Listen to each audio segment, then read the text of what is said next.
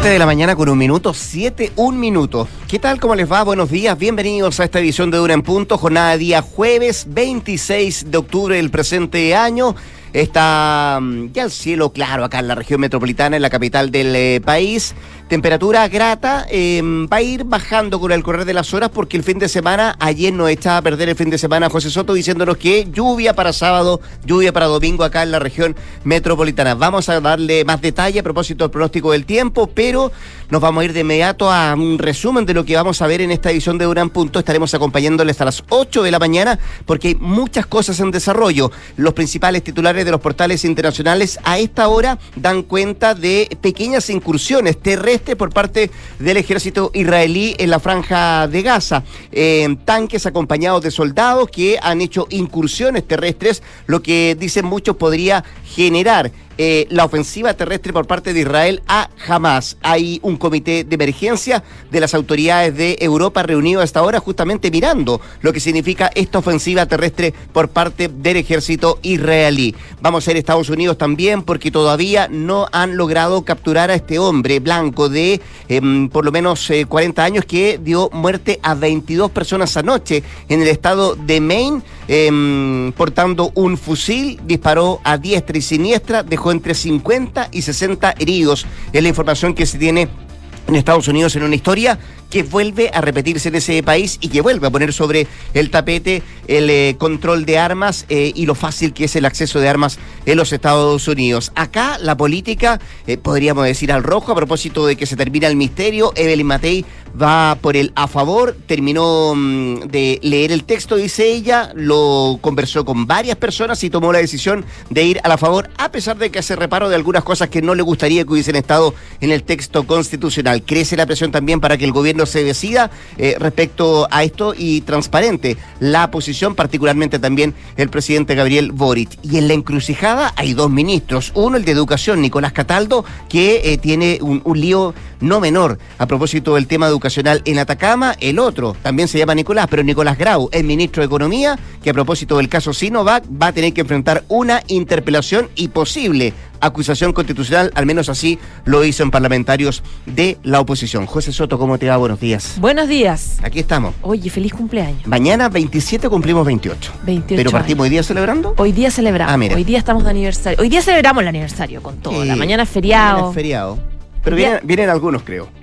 Vienen algunos, sí. Van a venir a trabajar. Van a venir a trabajar algunos. Por, amor al aniversario. Por supuesto. Son 28 años. Oye, el Moncho, 28 años. Así es, pa. Impresionante. Saca la cuenta. ya.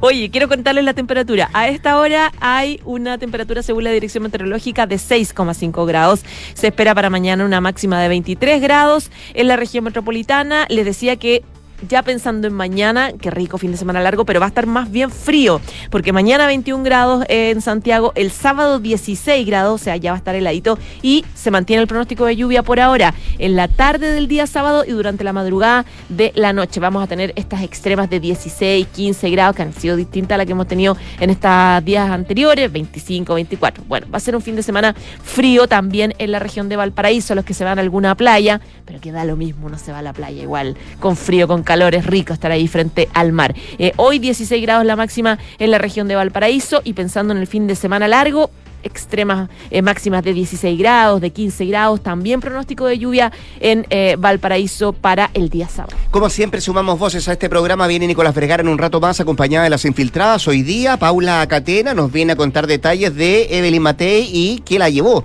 a decidirse por el a favor. Y también Leslie Ayala, que nos viene a contar detalles de este informe que entregó el gobierno a la Contraloría, em, explicando, argumentando de por qué no fue a presentarse las dos veces anteriores el jefe de asesores del segundo piso, Miguel Crispi, a la comisión especial del caso convenios. Ahora, cuando son las 7.5, le contamos nuestros titulares.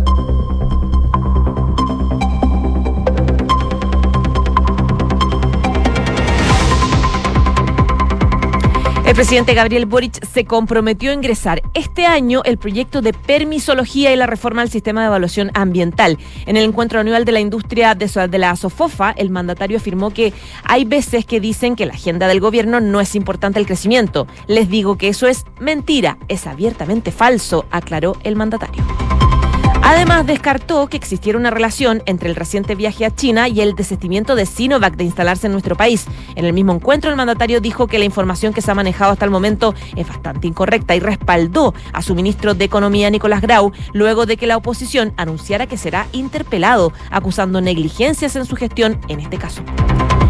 La alcaldesa de Providencia, Evelyn Matei, principal líder opositora según las encuestas, anunció su opción a favor de la propuesta de nueva constitución y RN es el primer partido que se suma a esta alternativa de manera oficial de cara al plebiscito del próximo 17 de diciembre. Los chilenos Esteban y Marco Grimald avanzaron en las semifinales de voleibol playa masculino de los Juegos Panamericanos de Santiago 2023. Se impusieron por parciales a la dupla canadiense en el duelo disputado en Peñalolén y Cristel Kovrich se adueñó de la medalla de plata en los 1500 metros estilo libre en una emocionante jornada en el centro acuático del Estadio Nacional en Ñuñoa. Materia internacional, una nueva masacre en Estados Unidos. Un tiroteo deja al menos 22 muertos y unos 60 heridos en el estado de Maine. El trágico hecho ocurrió después de que un hombre abriera fuego en al menos tres lugares en la ciudad de Levingston. Y la prensa del mundo advierte que en estas horas el ejército israelí ya comienza a realizar una incursión selectiva terrestre con tanques en la franja de Gaza. 7 de la mañana y 7 minutos. Se terminó el misterio. La alcaldesa de la comuna de Providencia, Evelyn Matei, dijo que irá por el a favor en el plebiscito del próximo 17 de diciembre. Se pone fin así al silencio y la duda de si la alcaldesa estaría dispuesta a poner su capital político en torno al texto que hace exactamente dos semanas, casi a fines de septiembre, ella misma había dicho no cumplía del todo con los objetivos e iba directo al fracaso. ¿Qué fue lo que cambió? Eh, bueno, Matei explicó ayer en un punto de prensa que tomó la decisión después de estudiar, de leer, también de preguntar, de sociabilizar algunas dudas que tenía ella respecto al texto y toma la decisión que la deja, ella dice, absolutamente tranquila. Sin embargo, eh, la alcaldesa precisó que hay temas que le hubieran gustado que no estuvieran presentes en la propuesta. Uno de ellos, claramente, es el tema de las contribuciones, que a juicio de ella no deberían estar en la Constitución, y el haber sustituido la expresión del que está por nacer por el quién ella hubiese preferido que no se hubiera tocado en absoluto la reacción respecto a este, a este tema. Fue lo que dijo la alcaldesa ayer en un punto de prensa. Tras sus dichos, en el oficialismo cuestionaron el cambio de opinión que tuvo Matei. De hecho, el diputado del Partido Socialista, Jaime Naranjo, acusó una vuelta de carnero. Habla de inconsistencia respecto a la decisión que ahora toma la alcaldesa de la comuna de Providencia. ¿Qué pasa en la otra vereda? La vereda del frente, bueno, em, hubo comentarios, reacciones a propósito de la decisión que toma Matei. De hecho, el líder del Partido Republicano, José Antonio Caz, destacó el apoyo que entregó la alcaldesa a la propuesta. Y anoche, anoche mismo, Renovación Nacional, uno de los partidos de Chile Vamos, en su Consejo Nacional se definió por el a favor de cara al plebiscito y resolvió además que esta será su último intento en que se redacte una nueva constitución.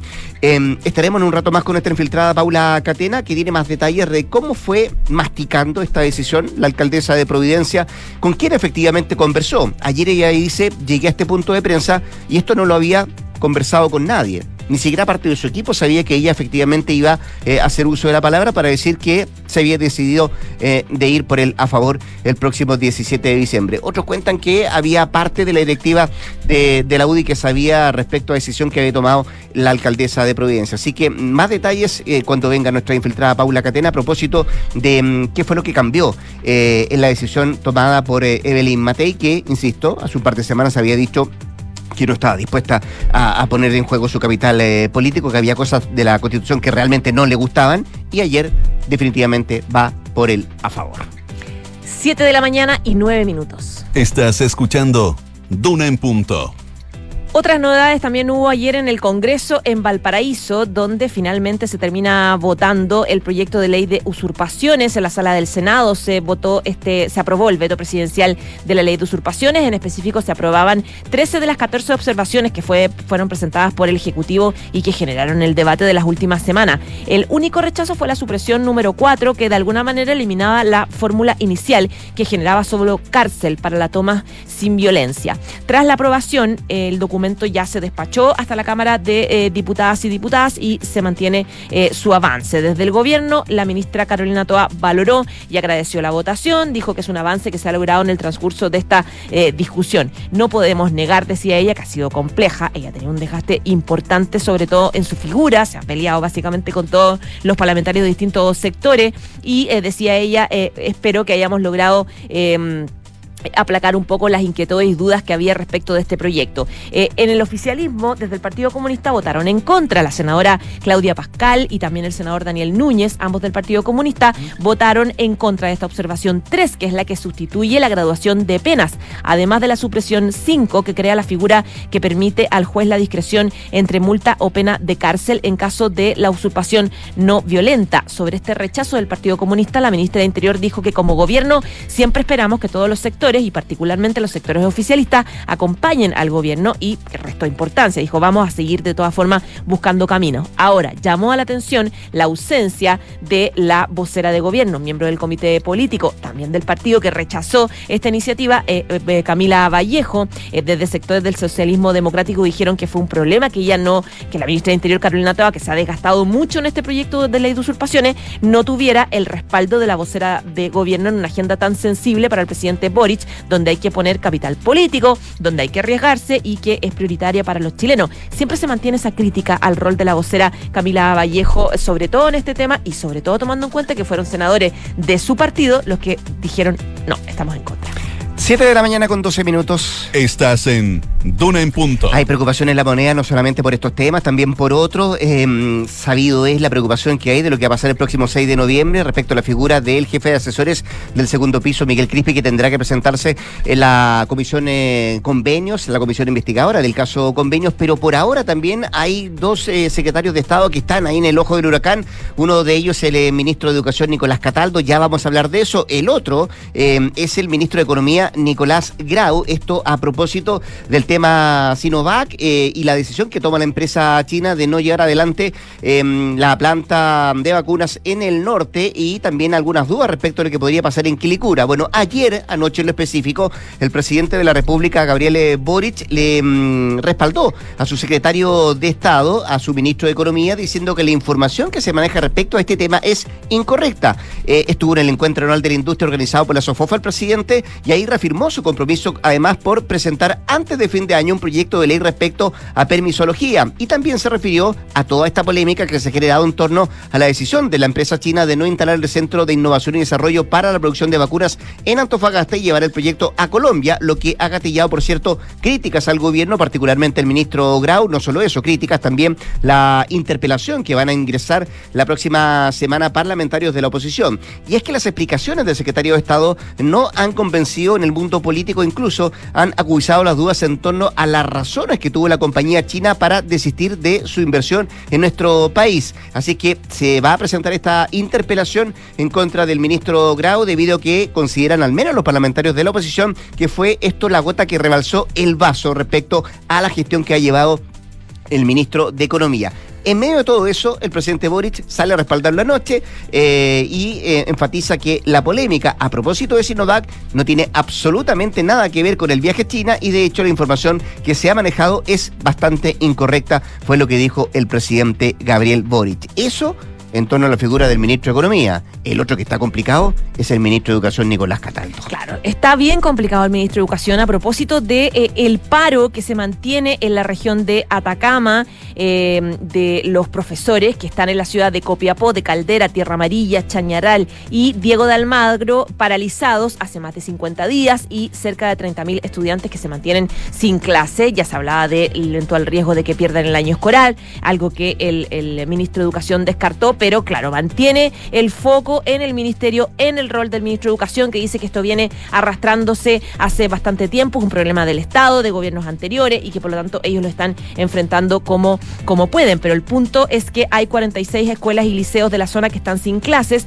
y que mantienen al ministro en medio de este conflicto que ha crecido con críticas a su gestión. Eh, por eso es que el ministro ha endurecido cada vez el tono. Eh, de hecho, ya planteó en una entrevista que las conversaciones internas eh, que ha tenido con, el sector. Hay fuertes sospechas de que las, hay irregularidades cometidas en el Servicio Local de Educación, el SLEP de Atacama, que funciona de manera autónoma del gobierno y que son constitutivas de corrupción, dijo el ministro de Educación, luego de conocer los resultados de las auditorías internas y realizadas y también a través de antecedentes. Esto en paralelo a que todas las autoridades de, la zona, de la región, le están pidiendo al ministro actuar rápidamente. El propio gobernador dice se necesita un acuerdo urgente. Eh, eh, de hecho, el gobernador decía que hay algunos arreglos que se, que, se tienen que hacer en algunos colegios que no son tan terribles, que no son tan eh, de una inversión tan grande como cambios eléctricos, desde hacer que, que los estudiantes tengan un interruptor para poder prender la luz. O sea, ese tipo de cosas básicas, decía el gobernador. Por lo tanto, esto es más fácil de lo que uno podría hacer de lo que uno podría pensar, así que empecemos a trabajar en eso. Es el emplazamiento que recibe el gobierno y el ministro que Paralelo a eso, el ministro dice hay corrupción en la región. Él dio una entrevista ayer en Radio Concierto donde planteaba que él tiene dudas, tiene pocas dudas porque los informes de auditoría que se hicieron en el propio Ministerio de Educación y que a él le tocó eh, poner con antecedentes al Consejo de Defensa del Estado, eh, hablan de, eh, de, de daños y consecuencias civiles y administrativas que dan cuenta de eventuales hechos de corrupción. También instruimos una auditoría forense, dijo, para poder identificar las responsabilidades individuales. Vamos a llegar a las últimas consecuencias, decía el ministro, que después da una cuña en la tercera, donde aclaraba un poco sus acusaciones de corrupción y decía que los antecedentes de las auditorías señalan que hay irregularidades graves en el trabajo que se está haciendo en materia de educación en la zona, pero la determinación de si eso constituye corrupción es algo que los órganos pertinentes tienen que evaluar. Pero al margen de eso, hasta ahora no hay atisbos de un acuerdo que permita que los estudiantes vuelvan a clase. Que es lo más difícil, más de 30.000 que podrían perder el año escolar, eh, 52 días de paralización del, eh, del, cuerpo docente en esa zona, en Atacama, eh, y por ahora lo que dice el ministro es bien grave, visos de corrupción. Entiendo que en esa auditoría aparecen 20 personas que supuestamente están contratadas pero que no tienen contrato. Solo eh, una muestra, un botón de muestra de lo que arroja esa auditoría, tendrá que pronunciarse el Consejo de Defensa del Estado, la propia Contraloría y, y también qué es lo que pasa con el Ministerio Público. 7 de la mañana con 17 minutos. Escuchas, Duna en punto. Nos vamos al ámbito internacional, al menos 22 muertos ha dejado un tiroteo masivo en los Estados Unidos que vuelve a poner el foco en el control de armas y la incapacidad de las autoridades para evitar este tipo de actos criminales. Ocurrió anoche en Maine y la historia ya se torna bien familiar, bien eh, acostumbrada. Primero se supo que había un tipo armado en Lewiston, ahí en ese estado, una segunda ciudad más eh, poblada, el pequeño estado de Maine, después que había actuado en múltiples escenarios que al final resultaron ser un centro comercial, un centro para jugar bolos y un restaurante. Luego, la policía informó de varias víctimas sin dar más detalles y de que el sospechoso estaba a la fuga y todavía estaba activo. Al final, eh, llegó la confirmación triste confirmación de parte de las autoridades, 22 víctimas fatales y entre 50 y 60 heridos. El autor, Robert Carr, militar en la reserva, instructor de tiro, un hombre blanco, flaco, alto, con barba y que portaba un fusil de asalto con mira. Se trata del tiroteo masivo, escuche bien, número 565 en lo que va de este 2023. En lo que va de este año, el número 565. La cuenta arroja además un resultado de casi dos tiroteos masivos por día este año. Solo esta semana se han registrado tres antes del de Lewiston, con tres muertos en total en hechos ocurridos acaecidos en Illinois, en Colorado y también en Carolina del Norte. De confirmarse los 22 muertos, el de Maine se va a colocar como el octavo en número de fallecidos en la triste historia de los tiroteos masivos en ese país, en los Estados Unidos. 7 con 19. En Duna en Punto le tomamos el pulso a la economía. Y a esta hora revisamos los principales indicadores económicos. La UEF, la unidad de fomento, se cotiza en 36.347,15 pesos. El dólar observado 922,89. El euro 975,57 y el cobre 3,62 dólares la libra. También miramos lo que trae la prensa económica esta jornada de jueves, que destaca Pulso como principal titular. Rosario Navarro, la presidenta de la SOFOFA, dice que malestar social se resuelve con crecimiento y llama a cerrar el debate constitucional. En otros títulos de pulso, el 25% de los adultos en Chile tiene deudas morosas. ¿Qué destaca el diario financiero? SQM potencia litio en Australia, compra Azur en 900 millones de dólares, eh, planea expansión también con Mount Holland y tiene nuevos proyectos activos. Son parte de los títulos económicos de esta jornada.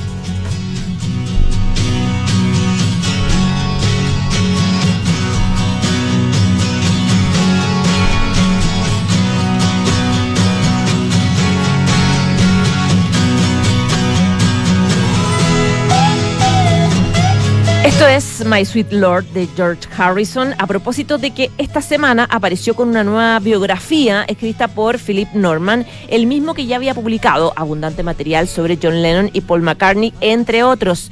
Con el título de Reluctant Beatle, algo así como Beatle reticente, este libro describe en detalle el episodio de 1999 en que el músico fue acuchillado en su casa más de 40 veces por un individuo mallado llamado Michael Abraham. Con lujo de detalle, el texto revela cómo Harrison describía al atacante a su hijo Danny con un sentido del humor tan oscuro como ingenioso. No era un ladrón y desde luego no estaba haciendo una audición para los Traveling Billboards. Decía George que por estos días ya estaba diagnosticado de cáncer y moriría apenas dos años después.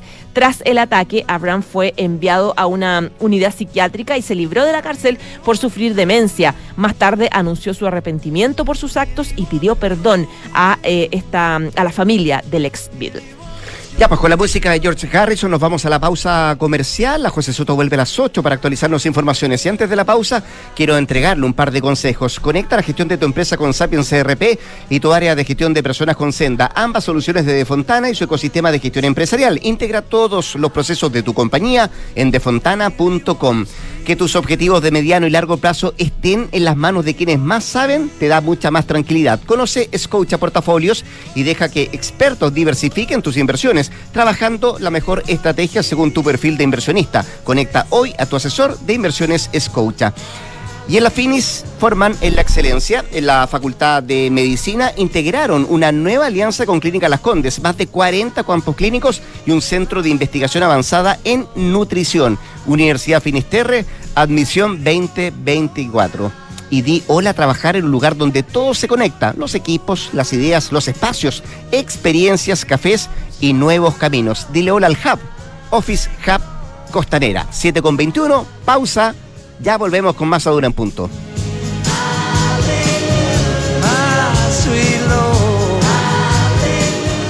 Hay un lugar donde se conectan todas las cosas buenas de volver a trabajar. Comodidad y ubicación, espacios y flexibilidad, seguridad y privacidad. Un lugar donde se conecta lo mejor de cómo se hacían las cosas y de cómo se harán. Un lugar donde todo encaja, todo fluye y todo funciona. Office Hub Costanera, donde todo se conecta. ¿Y tú, ya elegiste el Hub como tu nuevo lugar de trabajo? Descubre más en officehubcostanera.cl. Pero en este momento Fernanda está a punto de dar el paso. El paso de contratar de Fontana recursos humanos para calcular remuneraciones, tener firma digital y aplicación para colaboradores.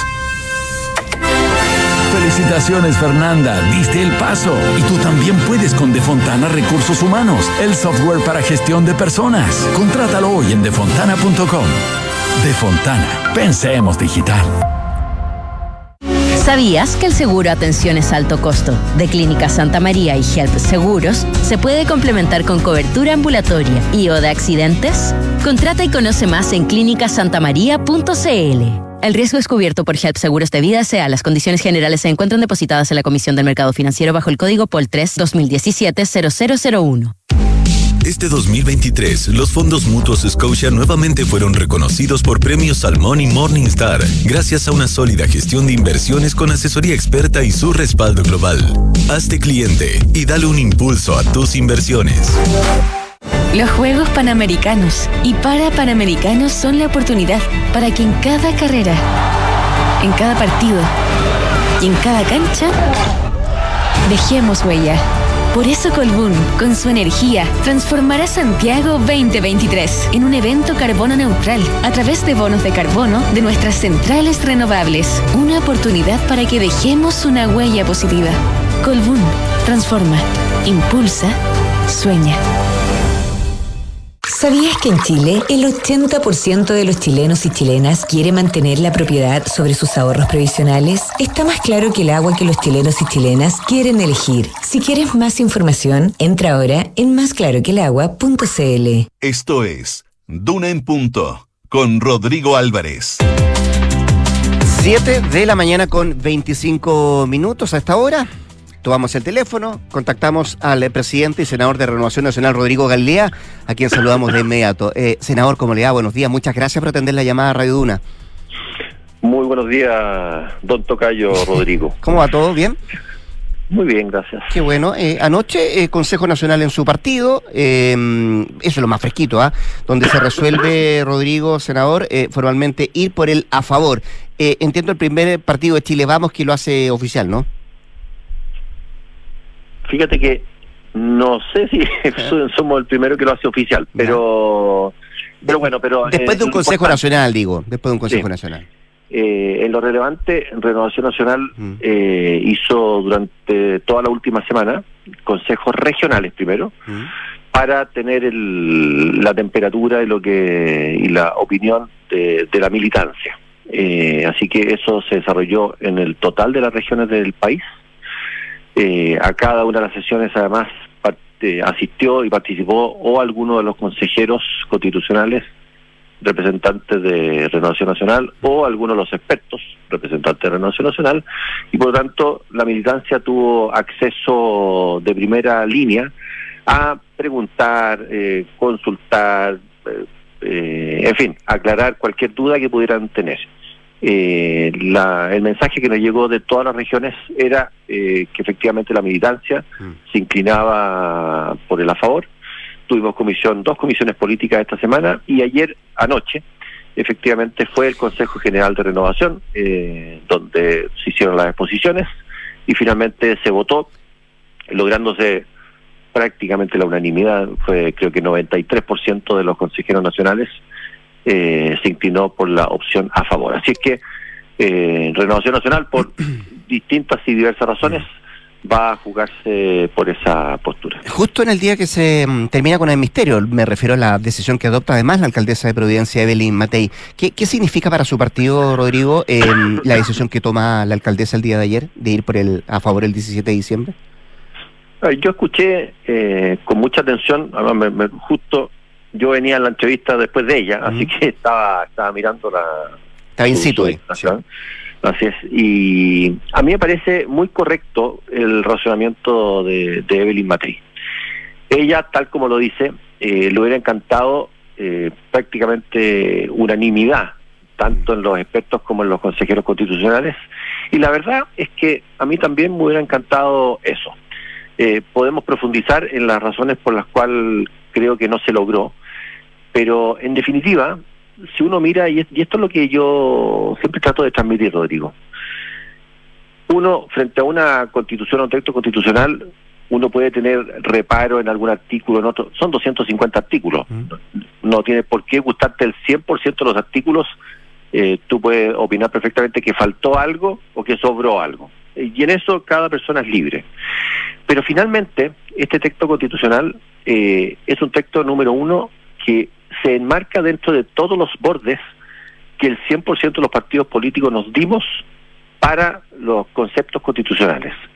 Y con esto quiero decir que la división de poderes, las reglas de derechos, deberes, eh, organizaciones, organismos autónomos que tiene que reconocer la Constitución, etcétera, está todo respetado tal cual fue fijado por los partidos políticos. Y por lo tanto, estamos frente a una un texto constitucional, una propuesta constitucional perfectamente sensata y razonable para lo que el país necesita. Y es una constitución que además otorga todos los elementos democráticos para que el día de mañana, si es que hay consensos, se puedan cambiar en distintos aspectos. Me queda no hay ninguna, no hay ninguna, no hay ninguna razón eh, de democracia, Mm. de calidad de instituciones que, que nos lleve a una decisión eh, distinta de decir, ¿sabes qué? Estamos frente a una oportunidad de oro para terminar de una vez por todas esta discusión constitucional que en Chile lleva 40 años. Ya, me, me No queda, podemos- me queda súper claro, senador, que cuando usted dice, bueno, cuando uno tiene que tirar la raya para la suma, efectivamente los números son más azules que rojos y por eso eh, la inclinación de la, de la, de la alcaldesa. Pero, pero, pero usted le quita importancia a estos reparos que ella hace eh, respecto al tema de la exención de contribuciones o respecto a cómo quedó redactada la norma de el, quién protege la vida del que está por nacer. Lo que pasa, Rodrigo, es que vuelvo, yo creo que en esto yo mismo pienso igual que Evelyn Matei. Tal cual. Eh, Y de hecho, ¿Tampoco le gusta el tema de la contribución a usted? ¿Tampoco le gusta cómo quedó Yo- el qué en vez del quién? lo que pasa es que vamos, vamos a esos dos casos. ¿Ya? En el quién o el, o el qué, que es una discusión a mi gusto bastante eh, artificial, Renovación Nacional, y yo mismo le pedí a los expertos y a los consejeros constitucionales, le tomamos eh, la palabra a los partidos eh, básicamente de- del socialismo democrático y de Frente Amplio que solicitaban el cambio de la vida, eh, el Estado protege la vida de quién por el qué. Mm.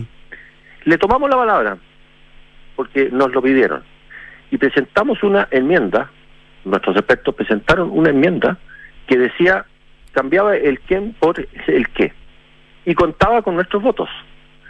Y para mi sorpresa, y la sorpresa de todos nuestros expertos, quienes nos habían pedido cambiar esto, votaron en contra.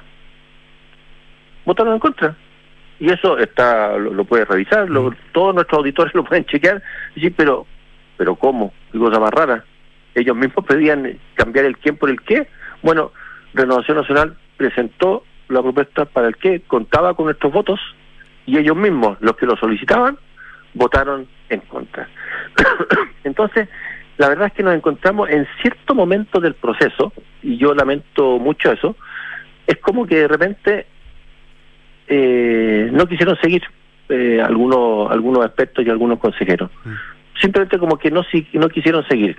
Nos habían pedido, mira, para nosotros es súper importante que la expresión de que Chile es un Estado social y de, de social democrático de derecho quede en el artículo primero. Perfecto, ahí está. Lo pusimos. Y ni siquiera eso lo votaron unánime eh, los partidos que lo solicitaban. Creo que pusieron dos o tres votos para que saliera aprobado con lo justo, pero no. Entonces, eh, Y, y el tema de acá- constitución, ¿este comparte que no debiera estar en la constitución? Yo eh, creo que ese era un tema más de ley Ya. que de, de- que de constitución. Yo lo hubiera llevado, yo lo hubiera puesto de otra manera. Yo lo hubiera llevado Mm. a un tema conceptual de decir de que los impuestos, que en general se deben evitar los impuestos patrimoniales y que además ellos deben ser, eh, ojalá, eh, eximidos para los adultos mayores que en la práctica dejan de tener flujos porque ya dejaron la vida activa y por lo tanto este tipo de impuestos son particularmente perjudiciales para ellos. Estamos conversando con el senador y presidente de Renovación Nacional, Rodrigo Galilea. Senador, con eh, la decisión que adopta la alcaldesa de Providencia, Belén Matei, ¿lo dan vuelta?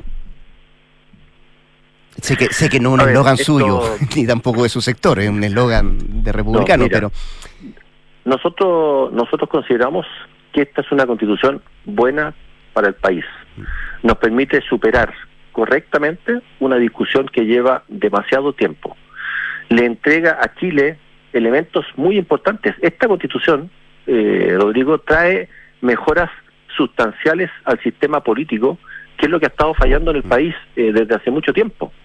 Eh, las normas de, de los partidos que obtienen menos del 5%, eh, la rebaja y redisti- redistri- redistritaje del número de parlamentarios, la creación de la Defensoría de las Víctimas, eh, considerar la sala cuna como un derecho eh, universal, eh, son mejoras extremadamente relevantes que creo que los chilenos van a saber eh, rescatar. Y esto no se trata de que lo damos vuelta o no lo damos vuelta.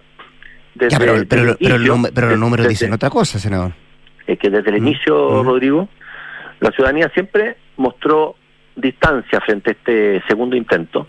Y mostró distancia porque yo creo que todos, y me incluyo, quedamos absolutamente agotados eh, con lo que fue esa ese experimento que intentó la primera convención constituyente.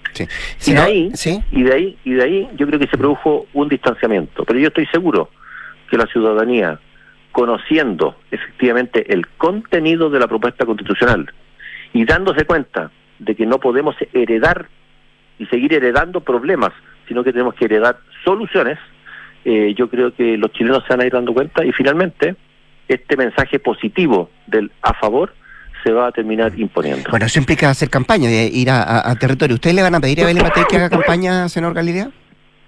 Yo creo que esta, esta campaña, que es una campaña de información fundamentalmente, tiene que estar a cargo de todos.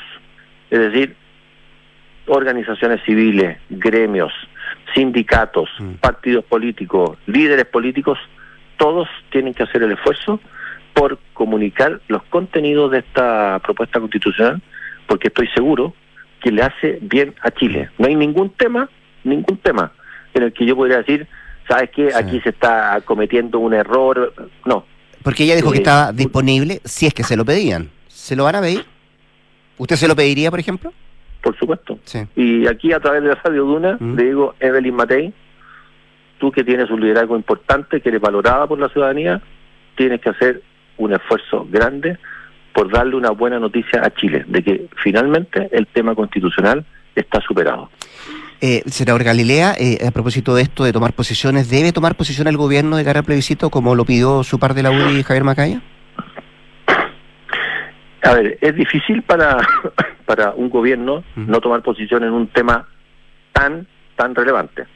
De hecho, si ¿Sería poco entendible su tenemos- juicio si no tomara posición el gobierno? si, si tenemos un poco de memoria, el presidente Boric se jugó a morir por el texto constitucional, eh, por, por la pésima idea del texto constitucional anterior. Eh, a mí me sorprendería mucho de que no tome ninguna posición el día de hoy. Eh, y al menos, al menos, lo menos que puede hacer el gobierno es eh, coordinarse con los partidos políticos para hacer una correcta información, y cuando digo correcta, es no sesgada información de los contenidos de la propuesta constitucional. Quiero cambiarlo de tema, senador, me queda un minuto. Em, pero a propósito de lo mismo, eh, y de temas que son bien complejos, sobre todo para el gobierno, ya tiene dos ministros ahí en el ojo del huracán, el ministro de Educación y el ministro de Economía. Eh, de hecho, su partido está eh, va a presentar una interpelación el próximo 6 de, de noviembre contra el secretario de Estado. Em, ¿Usted le ha quedado más o menos claro cuál es la responsabilidad de Nicolás Grau en el caso Sinovac? A ver, eh, dentro de los dos casos que tú mencionas, Rodrigo, Sí. eh, número uno, voy, voy a partir porque me parece más importante, El del norte. que no es el Sinovac, Mm. sino que es el de educación. ¿Ya? ¿Ahí es responsable el Eh, ministro? Eh, A mí me parece evidentemente responsable. Sí, el problema de. Yo ayer estuve conversando con la senadora. Proboste, perdón, anteayer. Sí. eh, y con el senador Proens, ambos senadores de la región de, de, de Atacama. Eh, este, este problema de la grave situación de la infraestructura, eh, y no solamente infraestructura, de elementos para hacer- clases en la región de Atacama o en varias de sus provincias, eh, se arrastra de hace más de un año. Hubo reunión de apoderados, de profesores, de hasta el presidente Boric, se, eh, justamente en los días que se hacían esa asamblea, estuvo por allá, conversó con algunos. El diagnóstico estaba claro, los problemas eran evidentes y resulta que nadie parece hacer nada. Entonces, eh, resulta, resulta frustrante que el ministro de Educación simplemente diga, bueno, mira, estos son problemas de Estado. No, no, sí, está bien, serán problemas de Estado, pero él es el ministro de Educación y tiene que dejar la vida para que eso se solucione. Si, que los niños lleven meses y meses sin tener clases es de una gravedad absolutamente... No solo eso, a 52 días sin clase y vas a punto de perder el año además. Así es. Ya, Entonces, y- y- sí. eh, eh, tiene responsabilidad. Tiene Ahora, responsabilidad. Lo de, Ahora, lo lo de Grau- Lo de Grau... Deje eh, preguntarle mira, más fácil aún. De la interpelación que le quieren hacer al ministro Grau, ¿se puede pasar una acusación? No, en mi opinión No. no, no, creo que, que pase acusación, pero sí nos gustaría nos gustaría que, que sea mucho más acucioso y más certero en este tipo de, de cosas. Y lo engancho con otra cosa, Rodrigo, y, y- y ya sé que se nos acaba el Sí, tiempo, acá. pero tiene que ver con el ministro Grau y tiene que ver con el discurso del presidente Boric ayer en Enagro. Anoche. ¿Y el de anoche en la Sofofa? y, y tiene que ver con la SOFOFA y tiene que ver con los permisos. El presidente Boric ayer se mostró casi, yo estaba ahí, se mostró casi desolado por eh, por el nivel de tramitación de permisos que hay que hacer en Chile para perfecto. Eso está perfecto. Pero fíjese usted que hasta el gobierno anterior existía en el Ministerio de Economía una oficina especial, un equipo especial que se llamaba GPS. Eh, ¿Y cuál era el objetivo de ese equipo? Era estar encima de todos los proyectos de inversión que se hacían en Chile para ayudarlos a salir de esta burocracia, ayudarlos a pasar cada una de las etapas de la burocracia, ir a hablar con los servicios, decir, oye, pero ¿qué está pasando? ¿Por qué? Empujar, empujar, empujar para que las cosas sucedan. Bueno, este gobierno, este gobierno, más allá de todas su, sus palabras, Terminó con esa oficina. desarmó, desarmó ese equipo y, y en la práctica, en lo operativo, no hace nada para que esto cambie. Entonces, eh, yo, está bien, felicito al presidente Boric que se dio cuenta de que este es un problema severo, pero le pido también que diga, bueno, ministro de Economía, ¿y por qué usted desarmó la oficina que estaba monitoreando y empujando y ayudando a que los proyectos salgan adelante? Entonces todo eso tiene que ver con Mm. Sinovac y tiene que ver con muchos otros proyectos que nunca ven la luz porque quedan en la telaraña de los permisos que existen en el país. El presidente de Renovación Nacional, el senador Rodrigo Galilea, conversando con Duna esta mañana. Gracias, senador, que esté muy bien. Gracias, Rodrigo. Nos vemos. Nos vemos 7 con 40 a la pausa. Los Juegos Panamericanos y para Panamericanos Santiago 2023 serán un evento carbono neutral, gracias a Colbún y los bonos de carbono de sus centrales de energía renovable. Salfarren cree que detrás de cada volante hay algo mucho más valioso que un vehículo, ya que hay más de 20.000 historias de personas como tú que decidieron ir por aquello que los inspira. Salfarren, más de 20.000 historias en movimiento. Súmate a los que hacen el cambio. Notco se portó a WOM Negocios. Porta también a tu negocio y disfruta el primer mes de plan gratis portando cuatro líneas o más. WOM Negocios, nadie te da más. Y porque tu tranquilidad y la de toda tu familia son lo más importante, ahora el seguro Atenciones Alto Costo de Clínica Santa María y Help Seguros se puede complementar con cobertura ambulatoria y o de accidentes. Más detalles en clínicasantamaría.cl. Pausa y al regreso, acá en el estudio Nicolás Vergara y nuestras infiltradas Leslie Ayala, Paula Catena. Vamos y venimos. Historia 18943. Daniel vive y trabaja en el campo para una empresa agropecuaria que, pensando en agilizar la próxima cosecha, acaba de arrendar unos tractores John Deere en Salfarrent. Ahora está ansioso por manejarlos. Ya tiene su jockey y guantes listos para estrenar. En Salfarrent tenemos más de 20.000 vehículos, perdón, más de 20.000 historias recorriendo Chile. Empieza la tuya en salfarrent.cl. Salfarrent, leasing operativo, rentacar, arriendo de maquinaria y venta de autos usados. En la Finis, creemos en integrar para transformar. Porque la excelencia se logra integrando la docencia, la investigación y el entorno. En la carrera de medicina, con seis años de acreditación, integramos una nueva alianza con la Clínica Las Condes. Más de 40 campos clínicos y más de 8.000 personas al año atendidas gratuitamente por nuestros equipos. Universidad Finisterre. Integrar para transformar. Admisión 2024. Los Juegos Panamericanos y para Panamericanos son la oportunidad para que en cada carrera, en cada partido y en cada cancha dejemos huella. Por eso Colbún, con su energía, transformará Santiago 2023 en un evento carbono neutral a través de bonos de carbono de nuestras centrales renovables. Una oportunidad para que dejemos una huella positiva. Colbún, transforma, impulsa, sueña. La marca que revolucionó la industria de los alimentos, hoy se une a la que revolucionó la industria de las terpos. Notco se portó a WOM. Porta también a tu negocio y disfruta el primer mes de plan gratis portando cuatro o más líneas. Si tienes un negocio que hace la diferencia, súmate a los que cambian las reglas. Pórtate a WOM Negocios. WOM, nadie te da más. Bases y condiciones en WOM.cl. ¿Sabías que en Chile el 80% de chilenos y chilenas valora mucho la propiedad sobre sus ahorros previsionales? Está más claro que el agua que los chilenos quieren seguir siendo los dueños de su esfuerzo. Si quieres más información, entra ahora en Enfrentar el cambio climático es tarea de todos. Duna, por un futuro más sostenible.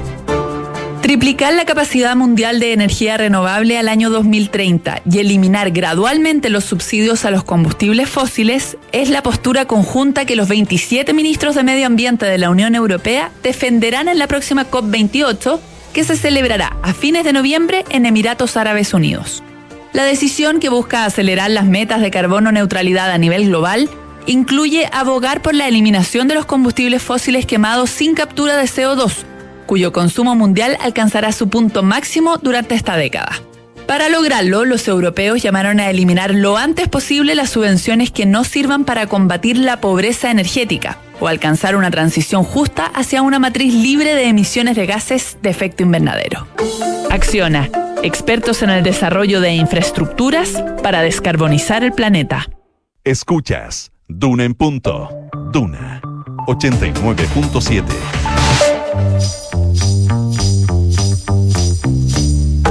Son los infiltrados en Duna en punto.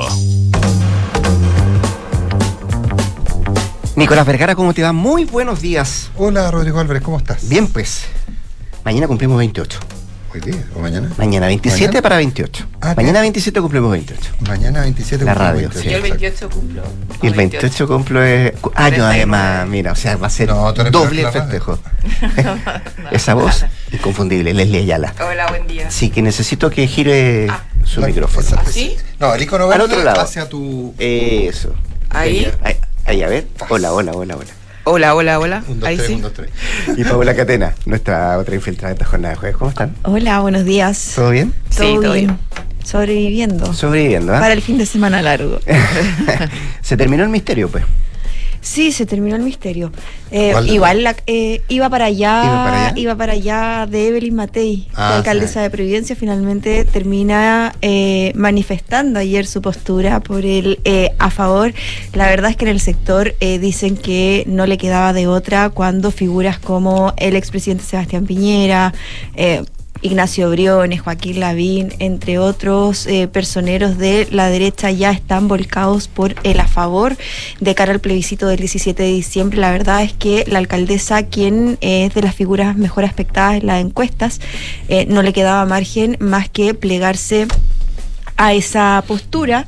Habíamos visto como en los días previos, eh, desde su mismo partido, el presidente, el senador Javier Macaya, eh, la había emplazado en más de una oportunidad diciendo que en verdad no había margen para que Matei estuviera en una postura distinta a la favor. Eh, y junto con él otras figuras también de la derecha emplazándola a que se pronunciara al respecto y bueno ayer en una actividad eh, finalmente eh, la jefa comunal decide eh, sincerar esta postura. Ella dice eso sí que no es por presiones que ella toma esta definición sino que lo hace luego de haber eh, leído detenidamente este borrador, ahora propuesta constitucional, que por cierto va a ser eh, votada el día lunes, la votación final, y con eso ya queda el texto listo para entregárselo al presidente Gabriel Boric. No sé si, yo, yo, yo entiendo que, que, alguien le dijo, que, que en su círculo más íntimo o alguien de confianza de Evelyn Matei le dijo algo así como, mira Evelyn, si, eh, si, tú, si, si, el, si tú vas por el a favor y ganan en contra, es un, es algo, es un, riesgo asumido, no tiene mayor importancia. Lo que sería, lo que sería imbancable o inaceptable sería que ganara a favor y tú tuvieras que en contra, porque esa era, era la palabra de tierra final sobre cualquier posibilidad No, de candidatura del y sector. lo- y los sectores de derecha, el electorado es algo que no, no se lo iba a perdonar después en una eventual campaña, que es para donde ella apunta, Claro. que son las presidenciales. Y eh, por lo mismo también eh, es importante lo que ella dijera. Además que hay que recordar que eh, semanas previas, los días previos, ella había sido muy dura con el texto constitucional, con esta propuesta, eh, diciendo que iba destinada al fracaso, que incluso no estaba dispuesta a arriesgar eh, su capital político por este, este texto constitucional. Eh, si bien eh, la alcaldesa eh, termina diciendo que está con esta postura favorable al texto, Lo hace con matices, lo ¿no? hace con matices, o sea, con, un, con dos reparos principales que tiene que ver con eh, el tema de las contribuciones, que vuelve a reiterar este cuestionamiento a la, a la exención de la contribución de las contribuciones de la primera vivienda y en segundo lugar, eh, que por cierto, entre paréntesis, ella había dicho que era una medida regresiva, la había cuestionado duramente, entonces tampoco había mucho margen para que dijera, bueno, ahora está todo bien.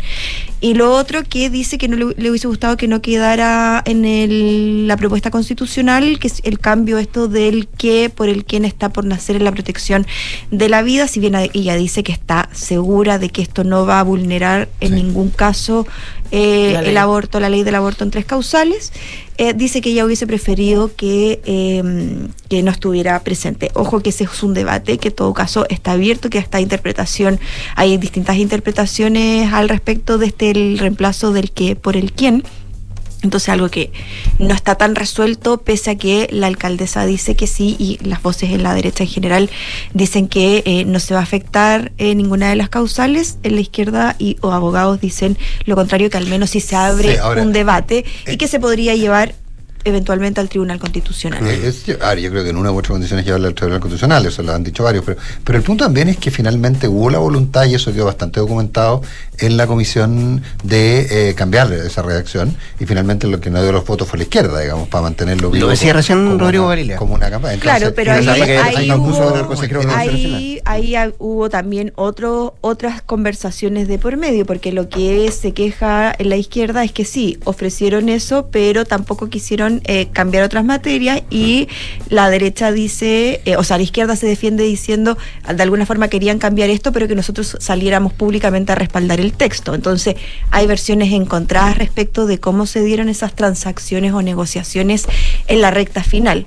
Entonces, tampoco... y Siempre también- las va a haber. y más encima, en to- a to- en- en- al menos en el, en, en el último mes, ya la izquierda estaba decantada de alguna forma de brazos caídos, Mm. más allá de que públicamente dijeran que estaban haciendo todas las intenciones por mejorar el texto. En la práctica ya sabían que el te- el- la propuesta no iba para donde ellos... eh, querían ir, que era el destino final, de cambiar eh, varias materias o dejarlo lo más cercano a lo que era la propuesta de la comisión experta. De hecho, con eso, con el tema del aborto, entiendo que también lo, lo justifican porque actualmente el Tribunal Constitucional la mayoría la tienen como las fuerzas progresistas, ¿no? Claro. De llevarse alguna alguna situación, eh, habría Claro, como un... pero es que al final dependen lo que dicen algunos de la mayoría del tribunal de, de turno. Claro. eh, eh, y entonces finalmente dejar abierto ese espacio y que finalmente se haga un debate o se ponga en cuestión y se haga un debate jurídico de algo que actualmente está zanjado es algo de que quieren evitar. Ah, pero es una materia de muchas, que cuestionar. Además que tú se bien sabes, el, el Tribunal Constitucional probablemente lo rechace, pero sí lo acogería a trámite, lo que implicaría toda una atención pública, Mm, claro. política importante. Y algo que ya se Aparte resolvió en el que- Ahora, algo que puede pasar igual, ¿eh? Solo sea, la, no- sea la norma que sea, puede pasar igual. o Y el ojo de no cambiar el quién en un escenario que ya no les gustaba una constitución, el de volver al qué, tiene que ver también con una estrategia política, Política, de la total. izquierda, de que con esto les permite movilizar a las mujeres en una campaña por el en contra. Justamente con este argumento de que se podría vulnerar eh, la- la interrupción del embarazo. por eso que la pregunta es qué tan Entonces- posible es decir que esto fue una estrategia política, digamos. y O sea, como- hay de como ambas. decía Galilea más temprano. Hay, hay de ambas, yo creo. De ambos sectores. Ya, vamos a lo que pasa. Eh, de ponerse al frente de la campaña, dijo Galilea Belén Matei. Le van a pedir que, que salga de terreno. Bueno, ella dijo que estaba a disposición. Después sí se lo pedía, claro. Eh, Miguel Crispi. Miguel pero la Crispi. respuesta del gobierno a la Contraloría, ¿no? Una semi-respuesta, podríamos decir. Sí. Eh, sí, exactamente. El día martes se cumplió el plazo de cinco días que le había dado el Contralor a, a la presidencia, al gobierno, para explicar eh, cuál era el argumento en que se refugiaba su jefe de asesores, Miguel Crispi, para los jefe, el jefe de asesor de segundo piso, para no asistir a esta comisión investigadora del caso convenios que está revisando eh, todas estas situaciones que estallaron a propósito del caso Democracia Viva de entregados por la Seremía y por los gobiernos regionales a fundaciones que hoy día están en la mira del Ministerio Público. Eh, ¿Cuál fue la respuesta al Contralor? La verdad es que no fue del, del 100% satisfactoria para justamente lo que el mismo Contralor ya había planteado en la misma comisión, que tenía que ver con que él, eh, bueno, Sabemos que el origen de esta disputa es la no presentación dos veces a la citación que ha hecho esta comisión a Miguel Crispi. La primera, entiendo, sin ningún tipo de argumento, simplemente no se presentó y la segunda se excusó de, asis- de asistir presencialmente, que es... eh, que es finalmente el objetivo de la comisión, no que Miguel Crispi responda a través de un escrito, como lo hizo en la segunda oportunidad cuando se excusó de asistir, sino que él vaya y eh, responda a los requerimientos y las preguntas de los integrantes de esta comisión. Eh, bueno, ¿por qué les digo que no 100% satisfactoria? Porque el Contralor Bermúdez lo que había hecho cuando solicita este traslado a la moneda es que se explicara por qué él siente o cuáles son los argumentos jurídicos en los que se alberga para, eh, para em, para de cierta forma eh, señalarle a la comisión que él no está bajo la fiscalización de esta instancia de la Cámara de Diputados en su calidad de asesor del segundo piso, donde no tendría esta, eh, esta función de, o sea, esta calidad más bien de funcionario público que le exigiría su comparecencia a esta instancia. Esa respuesta no llegó en el oficio de Siete Carillas que ayer dio a conocer eh, Víctor Rivera en la tercera PM, donde se da cuenta simplemente de, que, de cuáles fueron los argumentos para no asistir, tales como que la citación se había hecho muy encima, que esto no meritaba una sanción porque él había respondido en, en una segunda instancia, había entregado antecedentes y además se daba cuenta que se, hacía un análisis de todas las veces que las comisiones investigadoras han recibido, al menos 50 veces, respuesta tanto de funcionarios y organismos públicos que han servido para las investigaciones o fiscalizaciones que hacen esta instancia. Entonces, lo ponía como ejemplo de si estas 50 veces se pudo hacer a través de escrito, ¿por qué esta vez no podría hacerlo?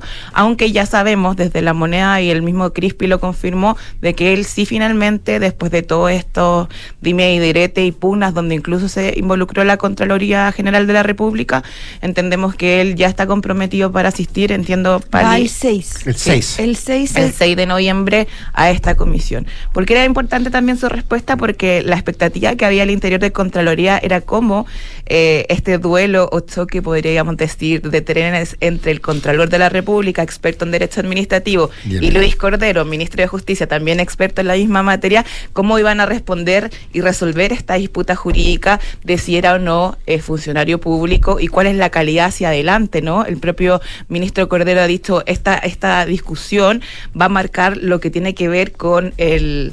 Eh, la protección que existe de los funcionarios de presidencia en el entendido que son funcionarios honorarios, no son funcionarios de contrata, y también porque conocen materias muy delicadas, obviamente, porque están en el seno del gobierno, son los asesores principales del presidente y ellos manejan muchas materias eh, de índole privado que al momento, por ejemplo, de una comisión investigadora podrían resguardar esos secretos. Por eso esa discusión era importante. Pero en el oficio de siete carillas solamente se justifica la no asistencia y por qué no debería ser sancionado en el ámbito administrativo eh, por estas inasistencias pasadas. Sin embargo, no se profundiza de por qué Miguel Crispi, o más bien la presidencia siente que él está exento de toda fiscalización, en este caso la fiscalización que tendría cualquier autoridad o funcionario público o incluso persona requerida, como dice la ley, por eh, estas comisiones investigadoras. Entonces eso queda abierto, no pudimos dilucidar. Eh, de alguna si... forma el gobierno asume la derrota con eso de que los argumentos que habían esgrimido